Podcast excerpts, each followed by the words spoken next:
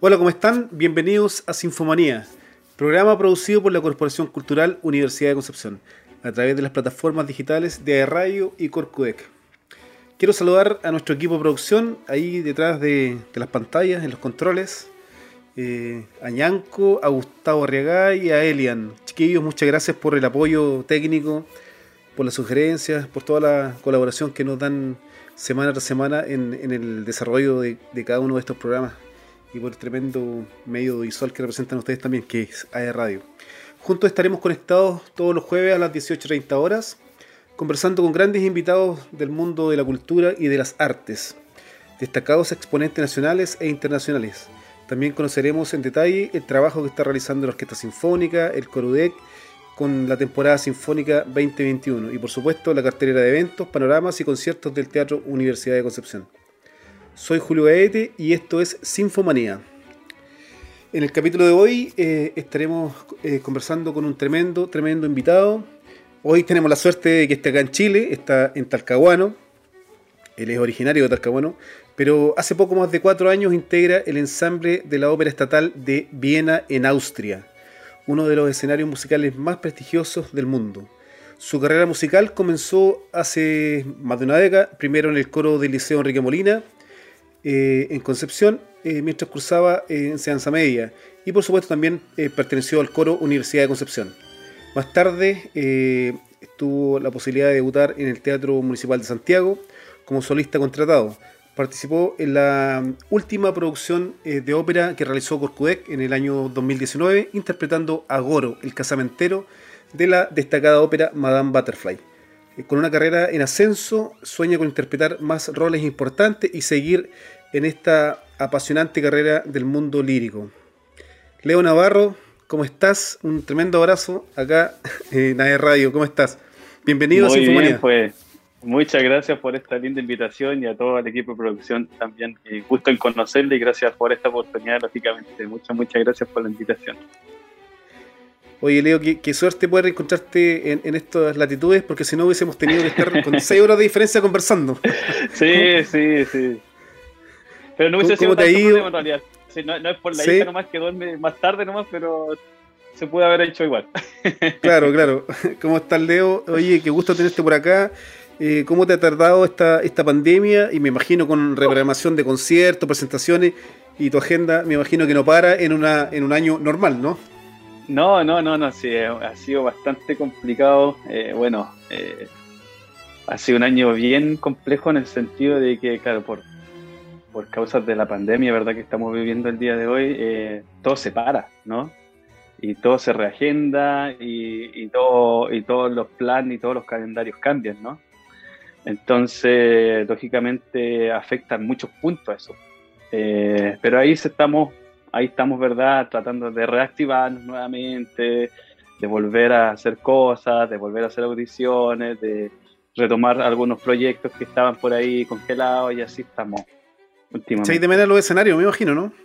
Puf, de hecho ayer, ayer me estaba acordando, eh, me, me, llevó un recuerdo a Facebook de la último, del último que hice en el teatro, hace como un año atrás, hace dos días atrás, ah, me Sí, sí, y, me apareció un, recuerdo muy lindo. Eh, tuvimos como la oportunidad de hacer una gala lírica sí, claro. Eh, en, la, ópera de Viena. Así te creo que te mostré un par de videos. Eso, eso, eso puede haber sido. ¿cuándo, fue eso, esa producción? El año pasado. El año pasado, el año pasado. Sí, sí, sí. Ah, mira. Y muy bonito y, un lindo recuerdo. Eh, sobre todo porque también cabe aclarar que yo terminé un proceso ya en la ópera de Viena que cumplí casi cuatro años y se venía todo un proceso súper importante de agendas, de conciertos, de ópera y todo, y, claro, y todo reprogramado ahora por, por, causa de la pandemia. Claro que sí. Oye, Leo, eh, queremos revisar toda tu carrera, eh, pero por supuesto hay que partir por el inicio, ¿cierto? Eh, comentar los inicios de tu carrera y quiero que nos cuentes cómo fue este inicio, aquella vez que que escuchaste por primera vez eh, la ópera El Elixir del Amor de Gaetano oh. Donizetti en el Foro UDEC y tú tenías 17 años, ¿no? No, claro, 17, 18 años por ahí, sí, por ahí, por ahí. No, para mí yo quedé impresionado, no, no. Yo, yo siempre digo lo mismo, fue una de las, o sea, cuando vi ópera en vivo, yo eh, fue algo que a mí me impactó, o sea, no, Sobre todo porque siempre lo digo, a mí me impactaba mucho lo que una voz humana podía producir, ¿cachai? Sin ningún tipo de amplificaciones o sin ningún tipo de ayuda, digo, lo que se hace usualmente en, el teatro, o sea, estoy sido testigo de, cómo las voces en un espacio de 2.000 personas, ¿verdad? Suenan, es algo, es algo impresionante, ¿no? Es, algo que tú no, mm. no se entiende. Eh, entonces, claro, para mí fue súper impactante y fue lo que marcó en realidad lo que yo quise y lo que quería hacer para mi vida, ¿cachai? Fue súper eh, fue súper interesante. Fue, un, fue como, como, siempre yo digo, fue, es amor a primer oído. Siempre me, eh, claro, fue amor a primer oído. Oye, Leo, pero, pero, pero tú escuchabas ahí ópera en la casa, no tengo idea. ¿Cómo te, te, te encantáis a primer oído, como mm. dices tú? ¿Cómo llega esto a, tu, vida, en el fondo, no? no es, bien, curioso, bien curioso porque eh, yo había estado en un coro X que, que, no duró mucho en realidad, pero creo que donde más me, impactó eh, fue cuando yo entré al liceo y escuché el coro del liceo, de Enrique Molina, de donde soy yo, de gran Enrique Molina. Puro, mal, puro eh, salen de allá. no, no, no, no, En mi época no era tan así. Bueno, eh, bueno, la historia es que escuché ese coro y ahí, claro, comienza todo este proceso de, investigar más sobre la música coral, sobre la música clásica, ¿verdad?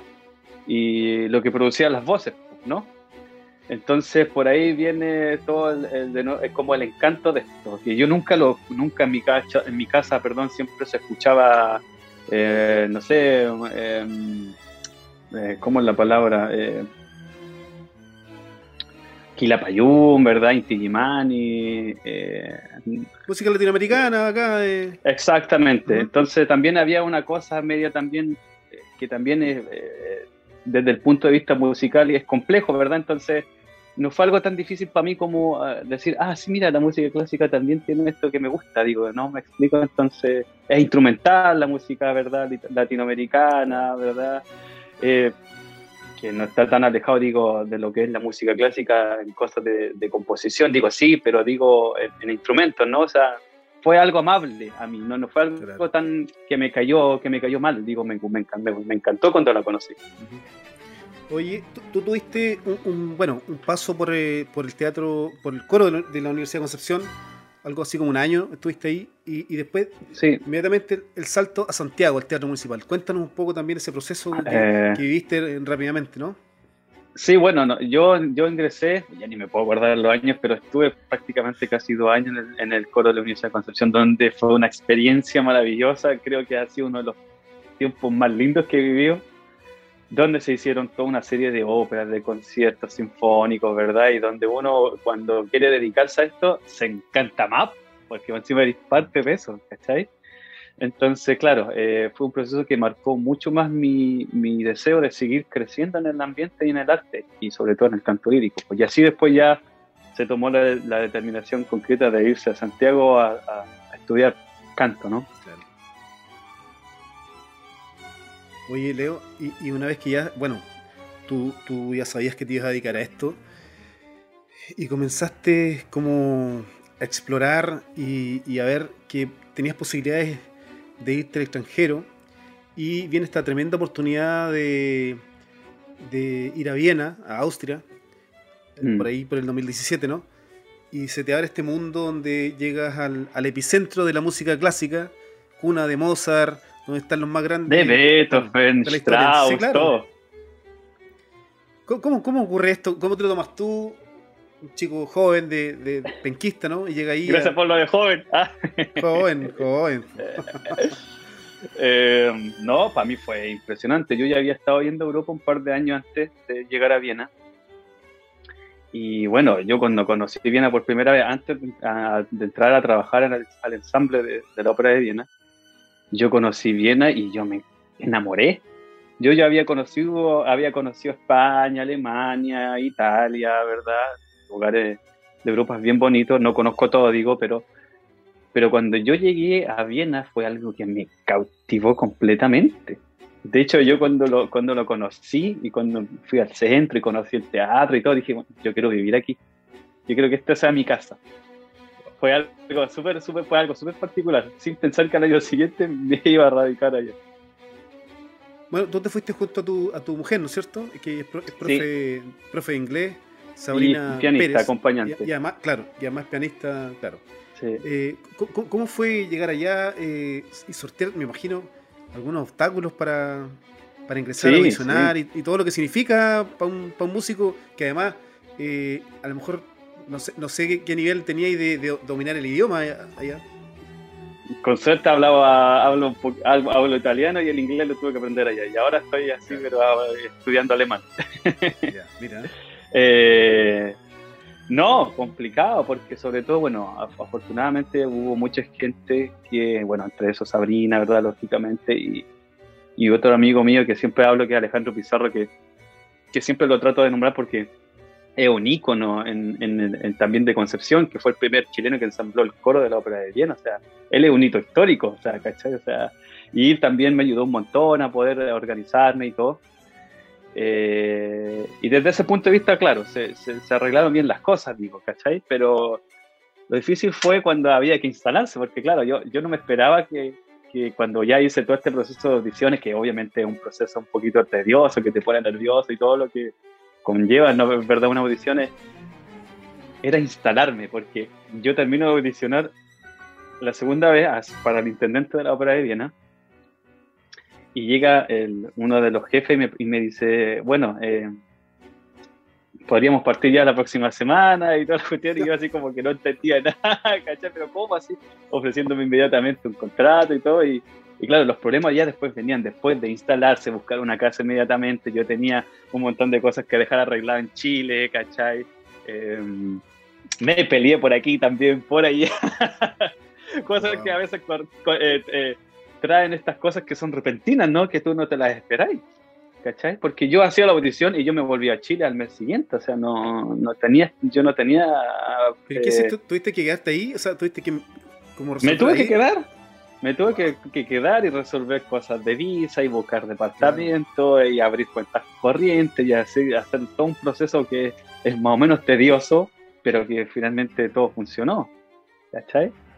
Eh, fue, pero fue, fue una experiencia súper eh, eh digo, ¿cachai? Fue algo, fue un caos. ¿Cachai? Pero bueno, se logró. Te, te, acuerdas con qué tuviste que audicionar? O sea, ¿qué cantaste? Me acuerdo que canté unas cosas del Romeo y Julieta y después canté un área en ruso que se llama Akuta Akuta, me acuerdo. Pero ahí hay, una comisión. bien bonito. ¿o no? Hay una comisión que está escuchando, la típica ahí con la. Con, la con el lapicero, sí, ah. exactamente. Eh, sí, pues y toda la, exactamente, hay todo un proceso de, de, de, elección que, verdad, lo hace todo una comisión, ¿no? Eh, pero ya venía también con un plus que era el hecho de que yo ya venía con esta ópera, había hecho harta ópera en mi país, ya había también, también salido, eh, había salido a cantar a otros países también de, Norteamérica, Sudamérica. Eh, ya venía con algo que a mí también me respaldaba como, como artista, como músico, ¿no? yo siempre digo, quizás yo me salté mucho el proceso de haber llegado a una Hochschule, haber estudiado una carrera allá, ¿cachai? de haberme instalado bien, haberme ambientado primero. Yo me salté todo ese proceso y a trabajar inmediatamente a una de las casas de ópera más importantes del mundo, ¿cachai? O sea, no... Es como, es como el Real Madrid, ¿cachai? Como inmediatamente, o sea, de salir de la cancha de barrio a la, al Bernabéu, digo, ¿cachai? Lo que te quiero decir, una cuestión súper eh, extrema, ¿cachai? Pero que al final eh, sin pensar que yo podía ser capaz, ¿verdad? Funcionó. O sea, me vi en situaciones donde yo dije, no, aquí esto no, no puedo, no puedo. Pero increíble como la mente y la, y la voluntad, ¡pum!, te, te, te sacan igual tiene Que un poco, igual tiene que ir un poco como las patas del chileno, ¿no? Esa como de ser corajudo y darle, ¿o no? Exactamente, y, eso es lo que, exactamente, y eso es algo muy chileno, porque eh, un poquito cuando me tocó debutar, ¿verdad? A mí me tocó debutar eh, yo era el segundo cover, el tercero o segundo cover del, personaje que tenía que cantar. Claro. Y los dos se enfermaron, loco. Claro. Bueno, yo todavía no lo tenía. Un poco cómo, expliquemos un poco cómo ocurre esto. O sea, Dale. Claro, hay, una, hay, hay, un personaje principal en una ópera, ¿cierto? Y si a ese personaje algo le pasa de un accidente, se enfermó, no le salió la voz, se resfrió, lo que sea, viene un segundo, un primer cover, ¿no? Exactamente. Claro. Y después venía el segundo. Exactamente, Exactamente sí, pues sí, pues de, de, repente para un rol en la ópera de Viena tenían dos, tres covers porque sucedía que a veces o el primer cover no se lo sabía bien y tenían que llamar al segundo, o el primer cover también estaba enfermo y el segundo tenía que saltarse. ¿Cachai? Bueno, a mí me pasó eso, que se enfermó el que tenía que cantar, el cover, el, el cover que tenía que hacerlo, se enfermó y tuve que saltar yo. Oye, ¿y esto fue a cuánto de que tú estabas ahí? Ya, ya, no, eh, eso fue a, menos de tres meses, una cosa así, en tres meses tuve que llegar y hacerlo, o sea, adaptándome todavía a un montón de cosas, estudiando un montón de roles, porque no tan solo cubría una ópera, sino que a veces en un mes tenía que cubrir dos, tres óperas, y, de una ópera tenía que estudiarme dos, tres roles. Bueno, Entonces, eh, contextualicemos que en ese teatro, Leo, son más de 50 óperas en el año, ¿no? Exactamente, exactamente, exactamente. Más de 56 más las premiers. O sea, para explicar un poquito muy a, la rápida, yo trabajo en una casa de ópera que es una casa de ópera que se llama Casa de Repertorio. No sé si me explico. Que tienen un repertorio ya de óperas que se han hecho en el pasado y que después se van eh, volviendo a mostrar. Se, van reestrenando en el fondo, ¿no? Exactamente. Y dentro de esa casa de repertorio hay estrenos, hay premieres. Y de esas premieres por lo menos se hacen 5 o 6 en el año. Que después esas mismas premieres se, se vuelve en repertorio. ¿Cachai? Se van así eh, dando vueltas. Perfecto. Bueno. Qué, maravilla. Y, bueno, vamos, vamos a ir un ratito a, a escuchar algo de música, Leo quiero, quiero invitarte a, esta, primera pausa musical con una presentación online que tú realizaste junto a la Orquesta Sinfónica y también junto a la soprano Regina Sandoval, como parte de una gala que, se hizo, sí, sí, se hizo. ¿Te acuerdas? Estos fueron uno de los primeros ejercicios online que se hicieron. Online, sí. Eh, sí, eh, fue un trabajo muy bonito que, que se desarrolló eh, ahí, eh, bueno, en las plataformas digitales, ya tú sabes que se tomaron se tomaron la, vida en el fondo y, y, se, y, se, quedaron en el fondo. Yo creo que aunque todo vuelva, vuelva a la normalidad, esto, esto va a quedar. Así que bueno, vamos a esta primera pausa musical y luego seguimos conversando con Leonardo Navarro, tenor y gran amigo de Corcudec. Vamos y volvemos.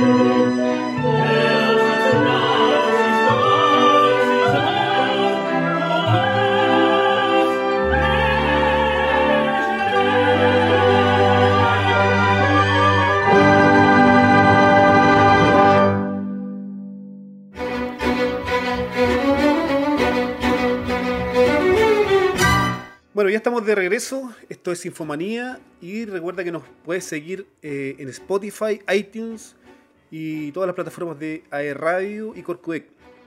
Eh, bueno, los chicos ahí en los controles deben estar muy eh, entretenidos escuchando esta, esta conversación con las anécdotas de Leonardo Navarro, ahí triunfando, triunfando en Europa, en las grandes ligas.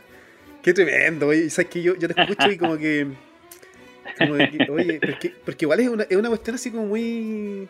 Eh, quizás muy de sueño, ¿no? ¿Tú, ¿Tú, lo imaginaste alguna vez, Leo?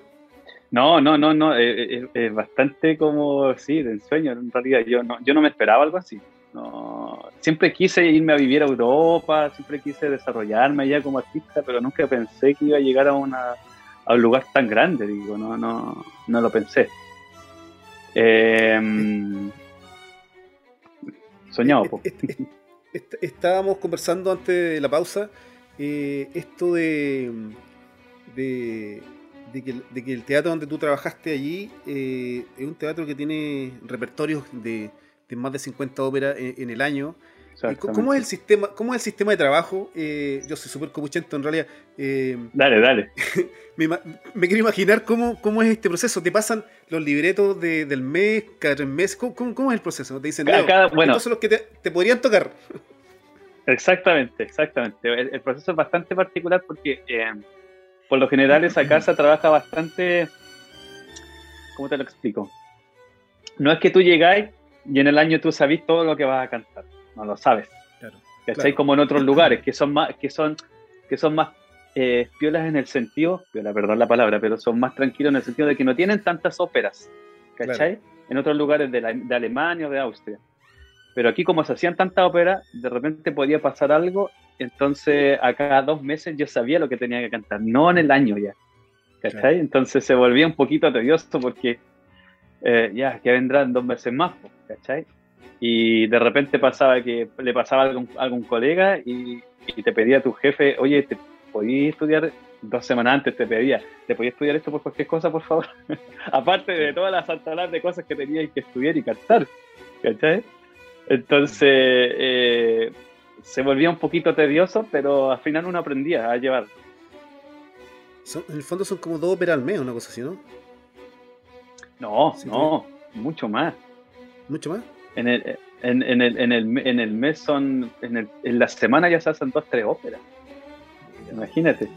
Bueno, pero imagino que también se van, se van, se, van repitiendo también. Sí, exactamente. oye, Leo, eh, tratemos de ser lo más didáctico posible con, con nuestros amigos que nos están escuchando. Bueno, tú eres tenor. Sí. Pero también hay, otras, hay, hay, otros registros de voces que se, que se catalogan como, ¿cierto? Tenor, barítono. Exactamente bajo tenor, no sé, no, no, me sé la otra. Eh, cuéntanos. claro.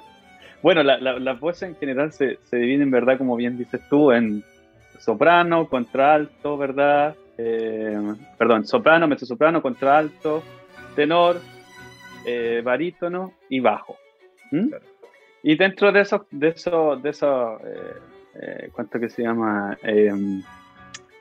Eh, dentro de esas voces, ¿verdad? Existen diferentes colores de voces. Entonces, eh, un tenor, eh, un tenor puede ser, puede tener un color de tenor lírico, puede tener un color de, tenor espinto, de, tenor dramático, ¿no? Entonces, cada voz que también se, se, replica también en la soprano lírica, la soprano espinto, la soprano dramática y en la mezzo, y así es lo mismo. para cada voz hay un tipo de ópera. ¿Me explico? No sé si me, voy explicando. Sí, Entonces, clarísimo. Eh, ponte tú, eh, Otelo, un ejemplo. Estoy dando un ejemplo. Otelo está pensado para que un, tenor dramático haga el rol de Otelo. ¿Cachai? No podría ser un tenor lírico porque, por una cosa de la escritura y del color de la voz, no tiene nada que ver con el personaje de Otelo. Un ejemplo más o menos así de divertido. Sí. Oye, eh, Leo, tú debutaste, eh, tú debutaste en el 2017, ¿no es cierto? El 7 de enero. ¿Qué te, tocó, ¿qué te tocó hacer? ¿Qué te tocó hacer? Bueno, eso fue, eso fue, eso fue lo que tenía que hacer eh, cuando reemplazaba a los colegas que se habían enfermado. Pues fue una ópera que, en, checo que se llamaba Katia Kavanova. y fue una cosa que jamás pensé que iba a ser Pero ya, pero ya había estudiado algo, ¿no? Como eso. Sí, sí, ya habíamos estudiado ya como un mes y medio más o menos el personaje, sin pensar que yo lo iba a hacer en realidad, porque como era el segundo cover, yo nunca me... Claro. No, no había ni una posibilidad, pero bueno, eh, se dio y, afortunadamente estuve, entre comillas, más o menos listo y, lo hice, ¿no? Y, y, ese tipo de ópera, y así de compleja musicalmente y, teatralmente, eh, se preparan en la ópera no más de cinco o cuatro días. Pero, pero hay alguien que, hay, no, sé cómo se le llama, un coach, no sé, que te va, te va igual corrigiendo, no sé, la, la pronunciación. Sí, toda la música. ese, proceso? ese proceso nosotros trabajamos con, claro, como bien dices tú, con coaching. ¿no? Mm. Entonces, afortunadamente el teatro tiene coaching de diferentes idiomas, de francés, de alemán, de italiano. Eh, y si de repente ahí se hace una ópera en checo o en ruso, se llaman. Ya conocen un par de coaching que se dedican a ese tipo de repertorio, y entonces ellos te ayudan con la fonética y con la música, y así se va trabajando por lo menos en el mes.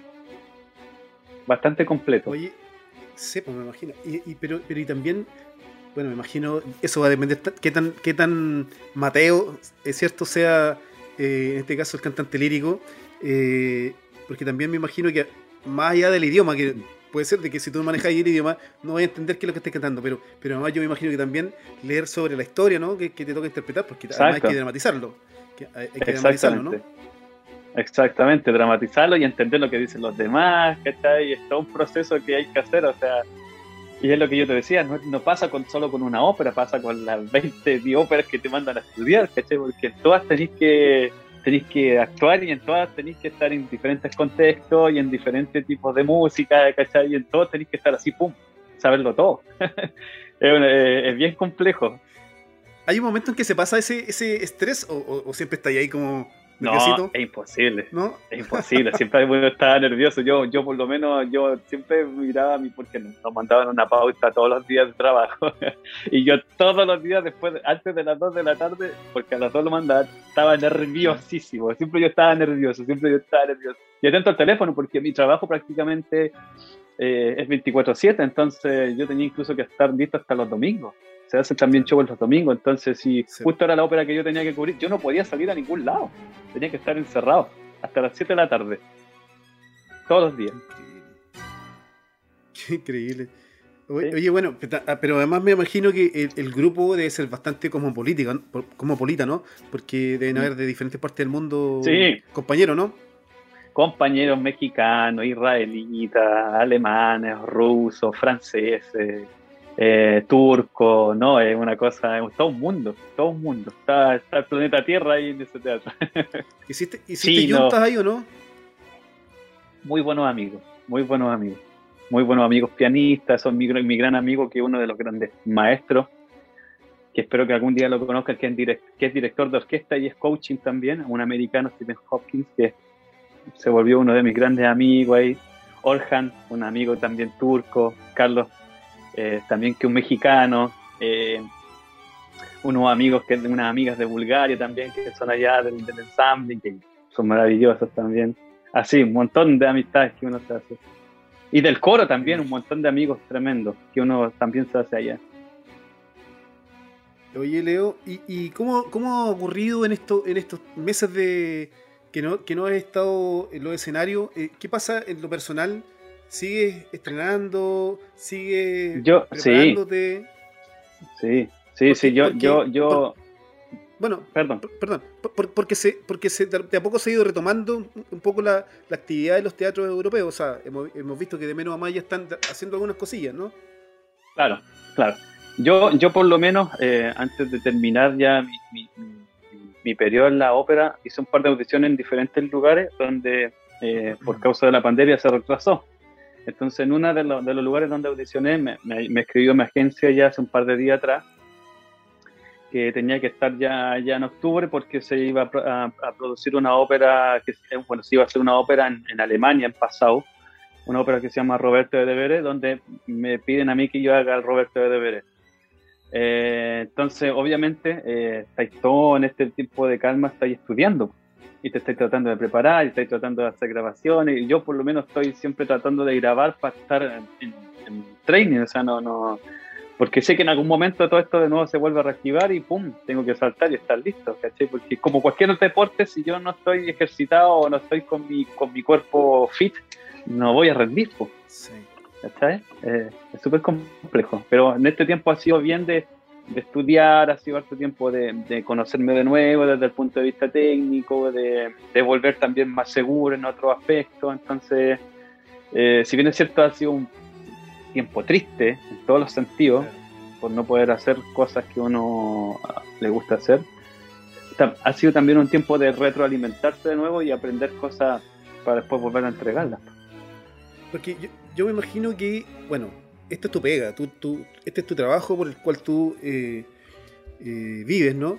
Pero yo me imagino que también, pero me imagino que también debe haber en el artista, en el caso de los que sobre todo están sobre un escenario, también este, este feedback con el público, ¿no? También debe pasar algo ahí, esta, suerte, no, estar, ahí eh, sobre las tablas, ¿no? Exacto, es, fuerte, es fuerte, porque yo me acuerdo que, a ver, la última presentación que tuve en el, tuve en el teatro, el, aforo no era más de 500 personas, menos de hecho. Y era súper triste porque en realidad se hacía toda una producción, ¿verdad? Y bueno, y por lo mismo se presentó vía streaming todo pero era algo frustrante porque no tenía la energía del público, ¿cachai? O sea, eh, los artistas también no, nos vemos comprometidos con el público, ¿cachai? Y nosotros funcionamos en base también a lo que la gente siente, porque al final lo que nosotros hacemos es una interpretación de una obra, de una ópera, ¿cachai? Entonces es complejo, es complejo no tener ese feedback. Oye, Leo, yo, me imagino que eh, esto, esto de, estar en un, escenario en Europa o en cualquier parte del mundo, como te ha tocado, igual tiene que haber diferencias cuando te toca presentarte acá. O sea, yo, yo recuerdo de las presentaciones eh, más importantes que yo te he visto, que ha sido acá en el, en el teatro. Eh, en el Teatro de Oído, cuando se estrenó Madame Butterfly, a ti te tocó hacer un papel muy, muy simpático porque era una, era una, era una versión adaptada de eh, Madame Butterfly. A ti te tocó hacer un, ¿cómo se un un pesado. Claro, pero, pero tu, tu, look era como muy así como. Yakuza. De cuero. Claro, claro, de cuero. Eh, en Man Butterfly. Sí, sí, sí. Eh, ¿qué, qué, qué, pasa? Bueno, tú estabas en Austria, te tuviste que venir a Chile para presentar este, este rol. Eh, ¿Qué pasa ahí? Eh, porque está tu gente, probablemente tu familia, tus amigos, no sé, tu círculo. ¿Qué, qué, pasa con el ego, el ego personal ahí, no? sí, yo, siempre yo creo que siempre yo creo que es más difícil venir a cantar a, a ah, su región que cantar en otro país. Te podéis parar en los, en los teatros más importantes del mundo, pero si no hay nadie conocido, tú estás tranquilo. Ah, sí. ¿En serio? ¿De eh, ¿Verdad? Sí, sí, o sea, yo creo que siempre es más difícil venir a cantarle a su gente. Siempre, porque la gente ah. siempre tiene eh, está expectante de ti, ¿cachai? La gente somos peladores los chilenos, ¿por qué? ¿Qué, Pucha, no, no sé. sí, somos peladores, pero digo, pues. me refiero a que, a que la gente siempre espera, oh, pero ¿cómo vendrá? ¿Qué va a ser? ¿Cachai? Entonces eso siempre te pone un poco nervioso, porque en realidad, ah, sí, el chileno o, este personaje que hace carrera en Europa y cómo lo va a venir a hacer. Entonces uno siempre está como que le da más miedo venir aquí que cantar afuera. ¿cachai? Es súper eh, complejo lo que ocurre ahí pero rico, o sea, a mí me encanta, así que a mí me encanta mi región, yo siempre lo digo, si yo tuviera que cantar más en mi país, yo me quedo, o sea, a mí me encanta mi país y me encanta lo que ocurre desde el punto de vista artístico, digo, o sea, podría siempre ser mejor, lógicamente, o sea, todo, es, todo puede mejorar, eh, pero nada, o sea, a mí me encanta venir, no, tengo nada que decir desde ese sentido. Estuvo muy bonita esa, esa producción. Eh, muy linda. Y ahí y ahí ocurrió un poco esto de lo que veníamos conversando sobre cuando se enferman los roles principales. Eh, y se enfermó el, rol principal en este caso. El Luchito, pues. Sí, sí. Claro, ¿te acuerdas que se enfermó la garganta? Y sí, pobrecito. llamaron Sí, con cover, entre comillas. claro, entre comillas un cover, un cover sandía galá, como se, dice. Eh, claro. claro. porque uno, la verdad es que uno nunca, nunca espera de que esto ocurra, digamos. O sea, no, me imagino que los grandes, claro, los grandes teatros del mundo están acostumbrados y por eso tienen uno y dos covers. Pero Exactamente. Con, la diferencia de las pocas producciones de ópera que se realizan en Chile versus eh, lo que tú nos cuentas, eh, es eh, ¿no? Exacto, sí. O sea, digo, es, complejo porque en realidad sobre todo nosotros vivimos en un clima bastante particular.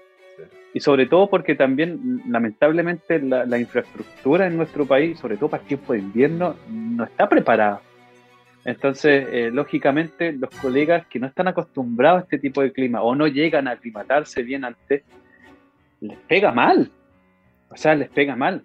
¿Cachai? Entonces, es súper importante en ese sentido y, yo sé que es un poco más costoso, pero es súper importante siempre tener a alguien extra. ¿Cachai? Porque tú no sabes lo que puede pasar. No sabes, la, la, garganta de un instrumento es súper delicado. Y, ojo, no estoy desmereciendo para nada el trabajo de los instrumentistas, pero un instrumentista puede ir resfriado a tocar. Un cantante no puede cantar si está resfriado. Mm. ¿Cachai? Porque no le funcionan sus cuerdas.